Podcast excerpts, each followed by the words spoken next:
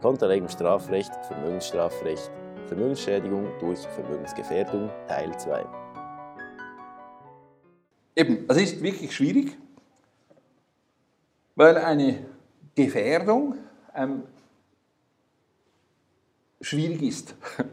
ist sie groß, ist sie klein, ist sie konkret? Wie konkret müsste sie sein? Und Tatsache ist, das Rechnungslegungsrecht sieht natürlich eben aufgrund des Vorsichtsprinzips bestimmte Bedingungen vor. Eben, Geschäftstätigkeit in den USA setzt eine andere Vorsicht voraus, wegen der möglichen ökonomischen Risiko, Risiken mit Class Action, was weiß ich, ah, ohne dass irgendeine spezielle Geschichte da ist. Das kann ja nicht bedeuten, dass wenn ich entsprechend eben Rückstellung bilden müsste, dass ich deshalb schon geschädigt wäre. Das heißt also, die Geschäftstätigkeit in den USA ist per se ein Schaden. Das kann irgendwie nicht so richtig einleuchten. Das ist etwas völlig anderes natürlich, als wenn ich mit eben tatsächlich konkreten, ähm, äh, äh, äh, sehr konkreten Gefährdungen umgehe. Ähm, also gegen das haben wir nicht nur der Punkt ist, dann ist eben das Eingehen dieser gefährlichen quasi Geschäfte per se eine Schädigung. Also das ist äh, und das Zentrale also für uns hier ist, wenn die Gefährdung als Erfolg zählt, dann muss sie eben konkret, eben, also die Strafrechtsdogmatik hilft auch hier, eine konkrete Gefährdung ist ein Erfolg, eine abstrakte ist eben gerade nicht. Eine konkrete Gefährdung, dann muss man eben auch ganz konkret in dieser spezifischen Situation sagen können, das. Mhm. Und der Verweis auf das Rechnungslegungsrecht hilft eben nicht. Mhm. Also das, das, perfide oder eben die, der Unterschied zu anderen Gefährdungsdelikten, zu konkreten, dort reicht, wenn man so will, die Feststellung der Gefahr. Genau. Oder wenn es dann eine qualifizierte Gefahr braucht, dann wird es schon wieder ganz schwierig. Wenn man genau. sagt, es braucht unmittelbare Lebensgefahr, ja. dann wird es ganz schwierig zu sagen, ja, wo ist jetzt das? Genau. Hier bei unserem Thema ist die Schwierigkeit, zuerst die Gefährdung festzustellen, oder? zu sagen, eben die Erfüllung dieser Forderung ist gefährdet und dann daraus eben die Zahl zu machen. Ja. Und sagen, die Forderung ist jetzt nicht mehr 100, sondern 20. Ja. Oder das. Und auch dieser Schritt muss zweifelsfrei bewiesen werden können. Also es, muss es muss bewiesen werden können, dass das eben nur noch 20 sind. Das Rechnungslegungsrecht ist eigentlich auch nicht geeignet für diesen Job, den ihm das Bundesgericht hier geben will, weil es ist nicht darauf ausgerichtet, ähm, exakte ökonomische Bewertungen von Vermögenspositionen darzustellen, sondern es hat eigentlich eine Vielzahl von Zwecken. Also es geht um, äh, es soll ein Informations- und Führungsmittel für das Management sein, es soll ähm, Investoren, ähm, äh, Gesellschaften Informationen geben, es soll die Gläubiger schützen und so weiter. Und das führt eben dazu, dass eben nicht nur das Vorsichtsprinzip ähm, eine Rolle spielt, sondern ganz viele Prinzipien sind echt bewusste Abweichungen von der wirtschaftlichen Realität. Genau. Ähm, zum Beispiel, wenn ich etwas anschaffe und das nimmt dann später im Wert zu, gehe ich, gehe ich davon aus. Dann darf ich das in meinen Büchern nicht einfach so aufwerten, ohne genau. das zu realisieren. Also dort spiegeln dann meine Bücher nicht den Marktwert oder den Verkehrswert ähm, dieser Vermögensposition wider, sondern eben einen nach spezifischen Regeln der Buchhaltung und Rechnungslegung ähm, zu bildenden Wert. Wobei man noch dazu sagen muss, der im Übrigen mit einem großen Ermessensspielraum auch noch versehen ist. Und der noch, kommt auch noch dazu, sehr schwierig und uneinheitlich. Es gibt verschiedene Standards. Genau. Ähm, und ich meine, dieses insbesondere durch die ähm, Amerikaner natürlich ähm, äh, monopolistisch oder, oder, oder global ähm, durchgedrückt wird, dieses True and Fair View. Ähm, das ist nicht das, was in der Schweiz klassischerweise gemacht wurde. Ähm, bei uns hat man klassischerweise diese Rechnungslegung als primär auf den Schutz der Gläubiger, Investoren, was weiß ich, ähm, hinorientiert gesehen. Das heißt, eine Bewertung zum Beispiel, also ich kann mich noch erinnern, damals die, die, die, die Credit Suisse hatte ihre, äh, äh ihr ähm, Hauptgebäude am Paradeplatz pro Memoria in der ähm, Bilanz mit einem Franken, einfach dass es auftaucht. Ähm, der wusste natürlich, ist das viel, viel mehr wert. Das war aber völlig zulässig, weil wir haben das und das alles sind, sind Reserven. Das ist natürlich nicht true und fair nach den amerikanischen Vorstellungen. Ich sehe ja gar nicht, wie viel das das Haus wert ist. Punkt ist, wenn es etwas anderem dient, wenn die Sicherheit quasi derjenigen, die Geld investiert haben oder investieren wollen oder die eben Geld gegeben haben, also die Gläubiger, wenn die gesichert sind, dann war das sehr viel großzügiger als in die andere Richtung. Ähm, es ging also nicht darum, dass man irgendwie die Welt korrekt abbildet, sondern dass man sie jedenfalls so abbildet, dass die Betroffenen keinen Schaden erleiden. Und das ist schon etwas anderes. Gegenwärtig haben wir ja diese verschiedenen Buchhaltungsstandards, die nicht, wirklich nicht identisch sind, ja. wo man auch nicht sagen kann, es gäbe eine herrschende Version. Also nur schon das, wenn man also von Rechnungslegungsrecht spricht, denkt man so, welches denn? Also das sagt das Bundesgericht übrigens auch nicht in seiner Formel. Ja. Äh, vielleicht da noch ein Beispiel, ähm, auf das du mich bringst, wenn du sagst pro Memoria mit einem Franken. Ja. Oder wenn man sich überlegen würde, nehmen wir an, der Buchhalter eines Unternehmens hat ein Dienstfahrzeug ja. und das ist in den Büchern auf einen Franken abgeschrieben. Und jetzt sagt er, ich veruntreue das, ich verkaufe das. Würde man dann sagen, Deliktsbetrag ein Franken? Genau. Würde man zweifellos nicht, oder? Sicher nicht. Sondern man muss sich überlegen, was war das tatsächlich wert? Und dafür ist die Buchhaltung gerade nicht maßgebend. Genau. Oder, oder auch diese starren Abschreibungssätze, ja. Computer 40 Prozent. So. Ja. Das muss einfach irgendwie praktikabel sein, genau. nicht gerade genau. völlig falsch, aber ob ja. das im Einzelfall stimmt. Ähm, man sieht es nämlich relativ gut, die kaufmännische Buchhaltung und die Steuerbuchhaltung driften sofort auseinander. Das ist, was niemand realisiert, der sich nicht damit beschäftigt.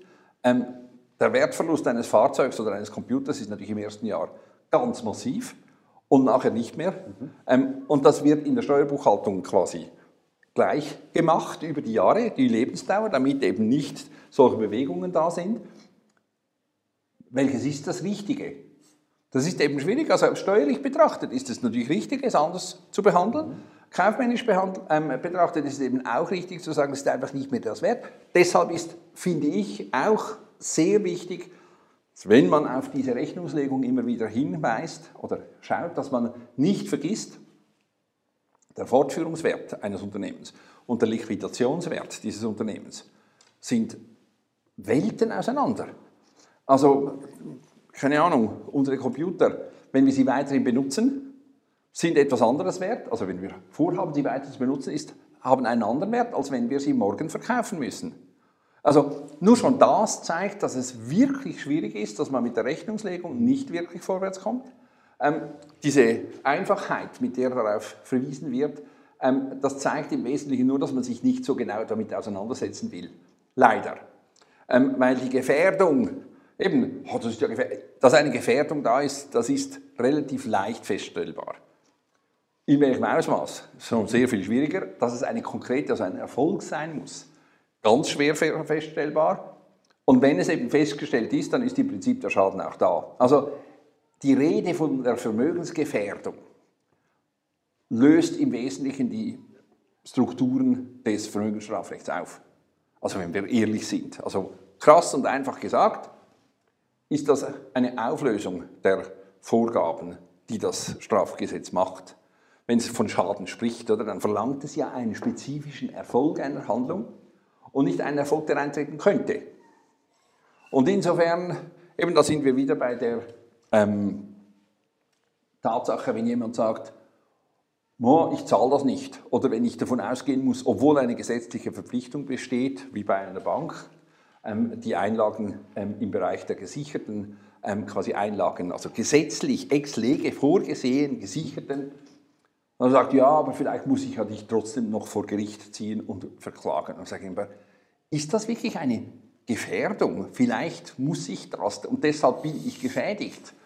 Also man sieht an dem Beispiel relativ gut, klar, vielleicht ist mein Gegenüber ein ungetreuer Kumpan, vielleicht benimmt sich diese Bank wie ein Schwein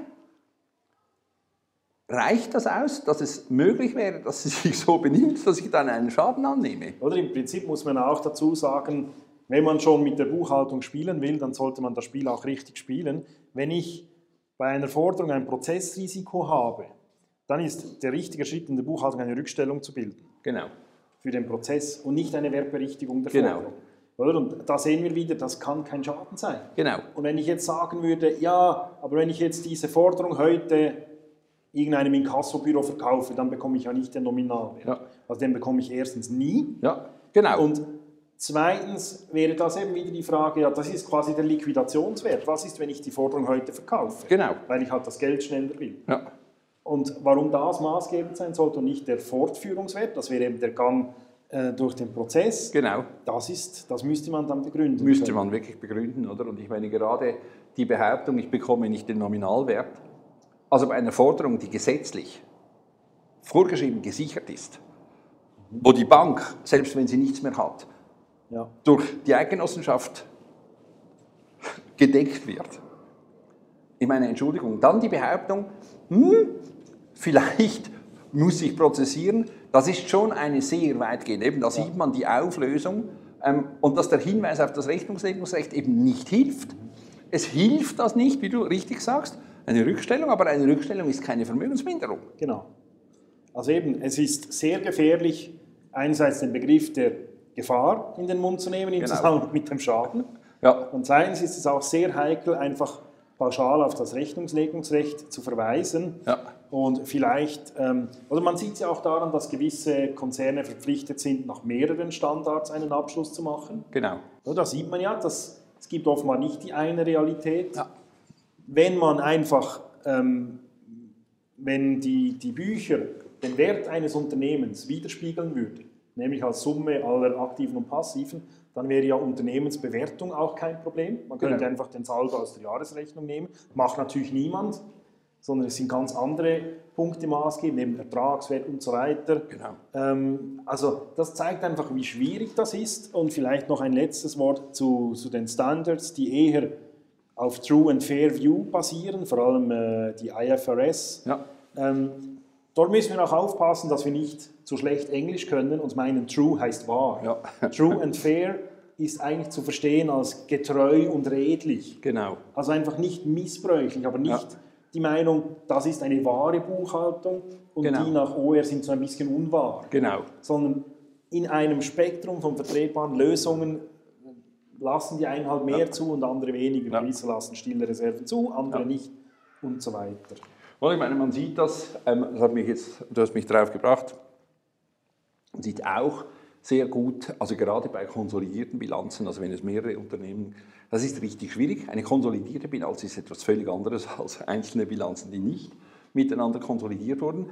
Es ist alleine die Tatsache zum Beispiel, dass ich international tätig bin, dass ich bestimmte ähm, ähm, Geschäftsbereiche in einer bestimmten Währung rechne hochproblematisch, weil ich meine, als, das ist einige Zeit her schon zum Beispiel, da ist das englische Pfund plötzlich innerhalb einer Woche um 30, 30 Prozent gesunken, hat sich nachher wieder erholt, oder?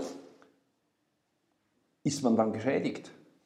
Das ist, äh, oder? Je nachdem, welche Währung, ich meine, das ist eine schwierige Frage, ob man geschädigt ist. Vielleicht ist ja das tatsächlich genau das, was in diesem Geschäft ähm, hätte passieren sollen, dass getäuscht wird über die Währung, was weiß ich, kann ja sein.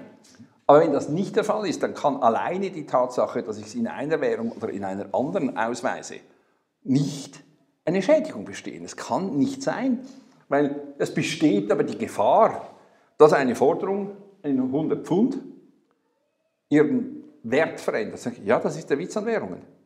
Also, das ist immer der Witz in jeder Währung, also außer die, die gekoppelt werden. Aber das ist genau der zentrale Punkt und deshalb glaube ich, also das zeigt relativ hübsch, ich muss ja eine Währung wählen, als internationales Unternehmen erst recht. Ich muss ja eine Währung wählen für meine, ähm, für meine Rechnung. Ähm, meine Aktionäre ähm, wollen nicht verschiedenste Währungen, die sie dann selber zusammenrechnen. Ich muss das machen und ich mache das an einem bestimmten Tag. Und das kann so unglaublich viel ausmachen im Unterschied, oder?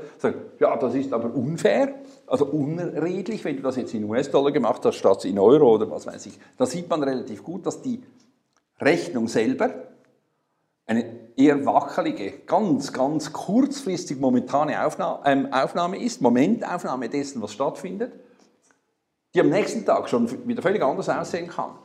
Und das scheint mir einfach das Bedeutsame, also wenn man von das Rechnungslegungsrecht gibt uns eine Vorgabe, dann habe ich das Gefühl, bin mir nicht ganz so sicher, ob das stimmt. Bin mir nicht ganz so sicher, ob das stimmt, weil klar, dass ich vorsichtig sein muss, eben wenn jetzt Corona-Zeiten zum Beispiel, hm, vielleicht müsste ich Rückstellungen bilden. Als Kulturbetrieb, als Fluggesellschaft. Wie viel? Wo? Keine Ahnung. Aber dass ich, dass ich Rückstellungen bilden müsste, ja, aber ich weiß nicht wirklich wie viel. Wann genau? Niemand weiß irgendetwas, aber wenn du einfach reagierst, also wenn du nicht reagierst auf eine Krisensituation, dann würde man sagen, das ist also schon Pflicht wieder unvorsichtig. Und deshalb ist umgekehrt, oder wenn wir, das muss man einfach immer wieder dazu sagen, wenn einem Menschen der Vorwurf gemacht wird, einer strafbaren Handlung, durch sein Verhalten einen spezifischen Erfolg ausgelöst zu haben, dann wäre es schon schön, wir würden in etwa fixe Vorstellungen haben von dem, was dieser Erfolg ist und von dem, was diese Handlungen sind. Und nicht einfach, ah, schau jetzt mal, weil dieses Postfaktum, jetzt bin ich aber geschädigt, sage ich, ja, das ist die allgemeine Erfahrung im Leben, oder? Also irgendwann mal ist man tot. Ja. Also zusammengefasst, der Betrug ist und bleibt ein Verletzungsdelikt. Ein Schaden muss eintreten. Eine Gefahr kann nur insofern relevant sein, als dass eine Zukunftsaussicht bereits heute eine Schädigung bewirkt. Genau. Also der Schaden muss heute da sein. Genau. Und eben natürlich kann meine Zukunftserwartung eine Bewertung heute beeinflussen. Ja. Aber das ganz Schwierige ist dann zu sagen, in welchem Ausmaß. Ja. Und eben der pauschale Verweis aufs Rechnungslegungsrecht hilft einfach nicht genügend weiter. Ja. Weil ähm, das ist einfach nicht darauf ausgelegt, im strafrechtlichen Sinne also im strafprozessual genügenden Sinne ja. den Eintritt des Erfolgs festzustellen. Ja. Und die Zukunftsaussicht, das noch ähm, ähm, zur Ergänzung, die Zukunftsaussicht kann sich nicht auf eine Möglichkeit beziehen. Also eben jetzt wieder in unserem Bankbeispiel, dass die Bank eventuell innerhalb dessen, was wirklich ex lege ähm, gesichert ist an Forderungen der, der Bankkunden, dass die Bank möglicherweise sagt, oh, ich honoriere das nicht, und dass ich dann prozessieren muss. Das heißt, dass die Möglichkeit besteht alleine, kann keinen Schaden darstellen, weil dann wäre keine Forderung je wert, was sie sagt, dass sie wert sei. Keine Forderung wäre je ihren Nominalwert wert. Weil es besteht immer die Möglichkeit, dass der Schuldner sagt, oh, weiß nicht. Das ist genau dasselbe, wenn ich da kommen wir noch zum anderen Beispiel des Entwährungsrisikos. Ja. Wenn ich eine Sache kaufe, besteht immer ein Risiko, dass irgendein anderer kommt und sagt, hey, das gehört mir. Ja, genau. Also auch wenn, ob der, ob der Verkäufer jetzt verfügungsberechtigt war oder nicht, ja. das schließt das Risiko eines Dritten nicht aus. Ja. Und das ist einfach relativ bedeutsam. Ich finde, das kann man nicht häufig genug sagen, gerade wenn über die Gefahr einer Schädigung ähm, ähm, geredet wird. Die Möglichkeit, reicht eben nicht aus. Die Möglichkeiten reichen nicht aus. Wenn man auf das abstellt, schafft man abstrakte Gefährdungsdelikte.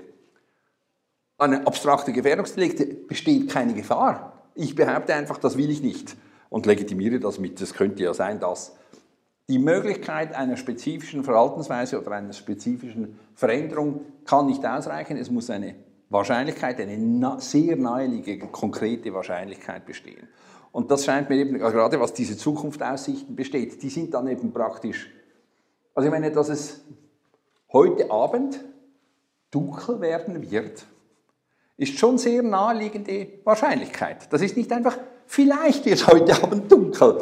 Man weiß vielleicht nicht genau wann, aber Tatsache ist, es wird heute Abend dunkel werden. Wir gehen davon aus eigentlich. Und das ist etwas anderes als, heute Abend schenkt mir vielleicht irgendjemand 1000 Franken. Das könnte ja sein. Wäre auch schön. Wäre aber schön, aber leider. Wahrscheinlich wird es eher dunkel. Wahrscheinlich wird es eher dunkel, genau. Und das, äh, ich finde einfach, dass, dass, da sind wir uns ja völlig einig, oder? Ähm, das ist zentral, wenn wir von Erfolgsdelikten reden, sonst muss man abstrakte Gefährdungsdelikte begründen und dann gut Nacht, ähm, auch ohne dass es dunkel wird, dann kann man das Vermögensstrafrecht spülen.